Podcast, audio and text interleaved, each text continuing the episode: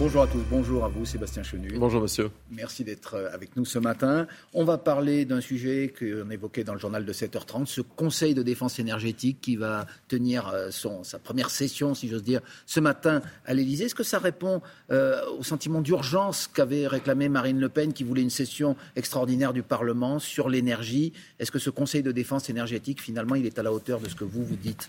Non, c'est pas satisfaisant. C'est pas satisfaisant parce que moi je pense que simplement euh, le président de la République, Emmanuel Macron, cherche en fait euh, à masquer euh, ses erreurs en travaillant à côté des institutions. C'est-à-dire qu'en réunissant un Conseil de défense opaque, finalement, euh, en dehors du jeu démocratique, euh, dans les sous-sols euh, de l'Élysée, eh bien, il cherche à masquer sa totale irresponsabilité, sa totale imprévoyance, en particulier en matière nucléaire. Et je pense que c'est contraire. la France se relance dans le nucléaire. Six EPR vont D'accord, mais enfin, après combien de zigzags mm. C'est une politique du zigzag permanent. Emmanuel Macron a fermé Fessenheim, il était contre le nucléaire, maintenant il est pour. D'ailleurs, le, le, le patron d'EDF lui-même a dit combien la France avait pris du retard en ce qui concerne la formation euh, d'agents euh, dans, le domaine d'EDF, de, dans l'entreprise EDF, et combien euh, les décisions politiques d'Emmanuel Macron avaient des conséquences aujourd'hui. En réalité, Emmanuel Macron a manqué le rendez-vous du nucléaire et à travers ses conseils de défense, il essaye de rafistoler les choses au lieu de le faire devant l'Assemblée nationale qui méritait un vrai débat. Il y aura peut-être un débat. En oui, mais un débat, c'est Elisabeth Borne a répondu à Marine Le Pen sur ce point. Débat, plus, vote, c'est ce que vous réclamez. Parmi les solutions que vous vous proposez au Rassemblement national, Marine Le Pen dénonce les sanctions euh, visant la Russie pour continuer d'être approvisionnée en gaz russe. Est-ce que la France devrait faire cavalier seul et être plus indulgente avec le régime de Vladimir Poutine, selon vous Si vous voulez, c'est pas le fait d'être indulgent avec la Russie qui est intéressant. Bah, c'est supprimer les sanctions, c'est un aujourd'hui, on s'étonne. Aujourd'hui, on ouvre les yeux, on se dit, mais la Russie euh, réagit parce qu'on fait un embargo. Bah, C'était évident. La Russie allait réagir à l'embargo. Mais le problème, c'est que ce sont les Français qui sont euh, victimes, encore une fois, euh, de ces politiques-là. C'est-à-dire qu'on sanctionne la Russie, mais ce sont les Français qui en sont euh, victimes. Donc ça n'a pas de sens, si vous voulez. On voit aussi la, la Russie est noyée sous le cash.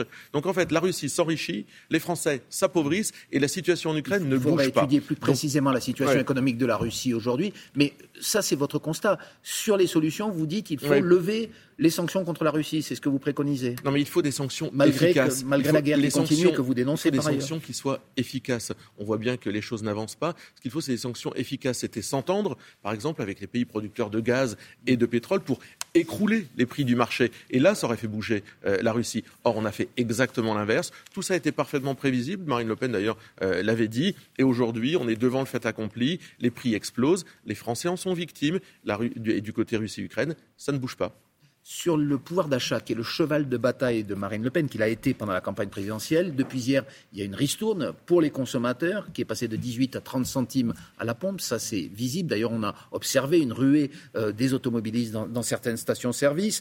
Euh, les prestations familiales ont été relevées de 4%. Bientôt, ce seront euh, les retraites le 9 septembre. Est-ce que ça va quand même dans le bon sens de ce point de vue, selon vous, puisque le pouvoir d'achat, c'était un petit peu, je le répète, votre cheval de bataille? Oui, mais sur le pouvoir d'achat, il faut aller beaucoup plus loin. Si vous voulez, ce rafistolage permanent. Euh, rafistolage. Euh, mais oui, ça va durer deux mois, euh, la baisse de quelques centimes sur l'essence.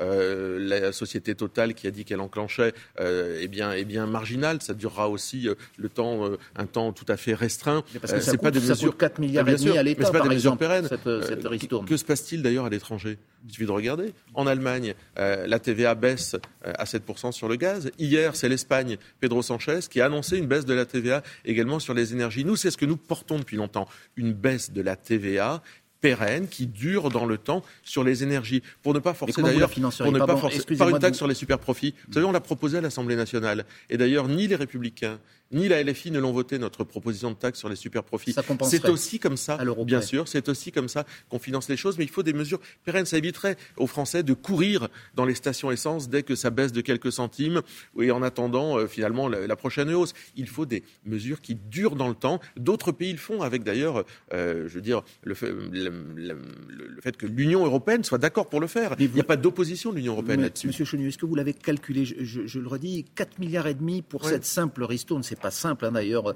passer de 18 à 30 centimes. Combien coûterait, vous, vous voulez baisser la TVA sur toutes les énergies, électricité, gaz, fuel, de 20 à 5,5%, c'est colossal. Nous, l'avons. Une simple une taxe sur les superprofits suffirait, vous l'avez calculé Oui, nous l'avons exactement calculé. Elle est de mémoire de 12 ou 13 milliards d'euros, effectivement. Mais c'est de toute façon au final bien moins cher que toutes ces politiques de ristourne qui sont faites avec l'argent des Français. Ça tombe pas du ciel. Ce sont les Français qui payent euh, les hausses et les baisses euh, du prix d'essence. Ça sort de leur poche. Donc il faut des mesures pérennes, des mesures qui durent dans le temps. C'est comme ça qu'on accompagne le pouvoir d'achat des Français et pas autrement. On parlait du Conseil de défense énergétique qui se tiendra donc ce matin. Un autre conseil, le Conseil national de la refondation, voulu par Emmanuel Macron, euh, va avoir lieu va ouvrir en quelque sorte ses portes euh, la semaine prochaine, le 8 septembre. Et vous, euh, à l'instar de tous les partis d'opposition, vous avez décidé de boycotter cette nouvelle instance. Pour quelle raison?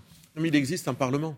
Euh, les Français ont choisi d'ailleurs que ce Parlement soit représentatif des grandes tendances politiques qui existent dans notre pays, avec les grands blocs, le bloc de la majorité d'Emmanuel Macron, un bloc d'extrême gauche et puis le bloc patriote de Marine Le Pen. Pourquoi?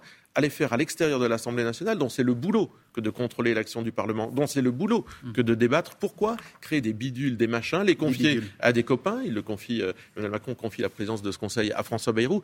Tout ceci est grotesque, sincèrement. Il y a une démocratie qui doit vivre, il y a une Assemblée nationale qui est représentative. Allons-y. Est-ce qu'on peut rappeler que moins d'un électeur français sur deux a voté aux élections législatives? Est-ce que le fait d'associer les associations, euh, justement, les syndicats, les citoyens à une, à une nouvelle instance, ça ne va pas dans le bon sens? Est-ce que ça ne répond pas en D'abord, ça existe déjà. Par exemple, à ce qu'on a connu avec les Gilets jaunes, qui demandent plus d'écoute pourquoi dire c'est un bidule, comme vous le dites ce matin plus, allons plus loin. D'abord, ça existe déjà. Le Conseil économique et social associe déjà les associations, euh, les acteurs économiques, etc. Allons plus loin. Faisons les référendums d'initiative citoyenne. Faisons du référendum. Mettons la proportionnelle. Et là, on aura quelque chose qui permettra de se faire plus entendre. Mais des comités euh, composés de gens du système, présidés par des copains, pour débattre en dehors de l'Assemblée nationale, qui est la seule euh, habilité à représenter les Français, je crois que ça n'a pas de sens. Encore une fois, Emmanuel Macron essaye de contourner les outils de la démocratie. On va parler de votre parti, le Rassemblement national, qui va être soumis à une élection interne, puisque Marine Le Pen ne sera plus présidente dans quelques. Enfin,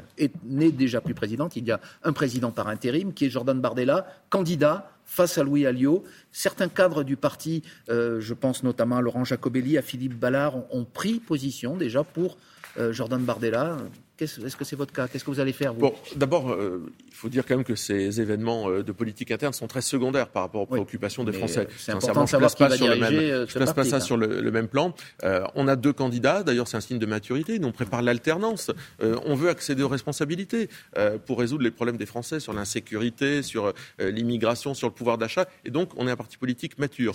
Donc, on a de la démocratie. Il y a deux très bons candidats. Moi, je n'ai pas encore choisi. Aujourd'hui, Jordan Bardella a, en tant que président par intérim, probablement une longueur d'avance. Voilà. Ça veut dire quoi? Vous dites qu'il a une longueur d'avance, c'est sans doute ça veut dire celui que vous choisirez le 7 novembre. On, verra. Moi, j'attends que le débat interne. Ce qui est intéressant, c'est qu'il y a un débat interne. J'attends de voir comment les choses vont se faire. Mais aujourd'hui, euh, on voit que les choses se passent de, plutôt bien d'ailleurs, mais que Jordan Bardella a cette longueur d'avance. Oui. Il a une longueur d'avance. Est-ce que le nouveau président du Rassemblement national, que ce soit Jordan Bardella, le grand favori, donc si on comprend bien, et euh, ou euh, Louis Alliot, est-ce que ce sera le candidat naturel de, de votre parti à la prochaine élection?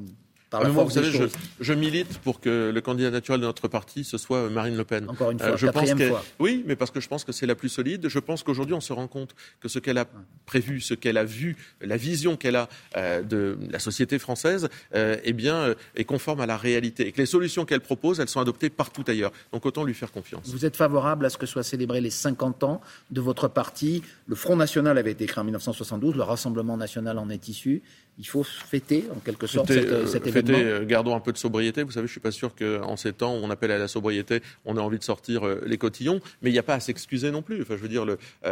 on sent quand même qu'il y a une gêne chez certains de, rappeler les origines de votre parti, qui avait été fondé par certains anciens collaborateurs. oui, et résistants d'ailleurs. Vous savez, oui, et résistants, oui, bah, voilà. partisans de l'Algérie française. Moi, moi à l'époque, je votais pas pour pour Jean-Marie Le Pen. Donc aujourd'hui, je suis dans le Rassemblement national. Le Rassemblement national n'aurait pas existé si Jean-Marie Le Pen ne l'avait pas créé, mais il n'aurait pas, il n'aurait pas euh, atteint ces résultats et de, il ne serait pas devenu cette force considérable si Marine Le Pen ne l'avait pas présidé. Donc il y a une histoire. Aujourd'hui, il n'y a rien à cacher, il n'y a pas à s'excuser. Mais Jean-Marie Le Pen, il doit être invité si vous faites les 50 ans du parti. Ah, je crois non. Que non, je crois pas. Je crois pas. Je crois que c'est plus, c'est plus le sujet. Euh, Jean-Marie Le Pen n'est plus membre du Rassemblement national. Je pense que l'avenir se construit avec d'autres personnes que lui. On vous a entendu ce matin. Merci beaucoup Sébastien Chenu, député du Nord, vice-président de l'Assemblée. Et c'est à vous. Beaucoup suite de Télématin. Merci. Sébastien Chenu qui estime à propos du Conseil de défense énergie qui aura lieu tout à l'heure qu'Emmanuel Macron cherche à masquer sa totale irresponsabilité et son manque de prévoyance en travaillant euh, à côté des institutions. Il aurait fallu, selon lui, un débat suivi d'un vote à l'Assemblée. Voilà pour la politique.